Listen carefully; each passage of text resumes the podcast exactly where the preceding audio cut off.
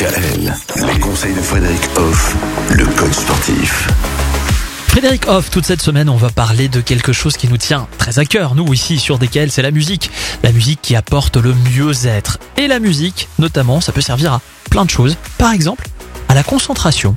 Alors évidemment, la musique, ça peut aider dans plein de directions. On parle là de la concentration. Parfois, il est compliqué de se concentrer sur une tâche ou bien d'être bien concentré avant d'avoir un événement important à vivre ou à assumer.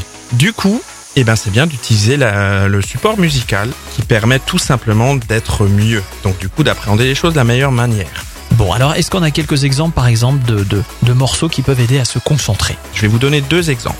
La concentration, c'est un titre de Studying Music. C'est une chanson en fait qui est conçue spécifiquement pour aider à se concentrer.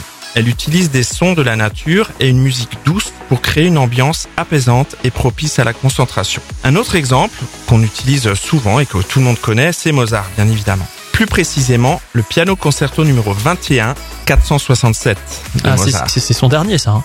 C'est Ça vient de sortir, non? Ouais, il était déjà un peu connu. Ah ouais. Cette chanson en particulier a été utilisée dans des études pour aider à améliorer la performance cognitive, donc pour que le cerveau fonctionne mieux. Donc euh, musique classique évidemment, très très bien pour se concentrer. Bon, ben on verra cette semaine que parmi les autres vertus de la musique, eh bien ça peut servir aussi par exemple à, à socialiser ou pourquoi pas à se motiver. Et ça on va en parler demain. À demain.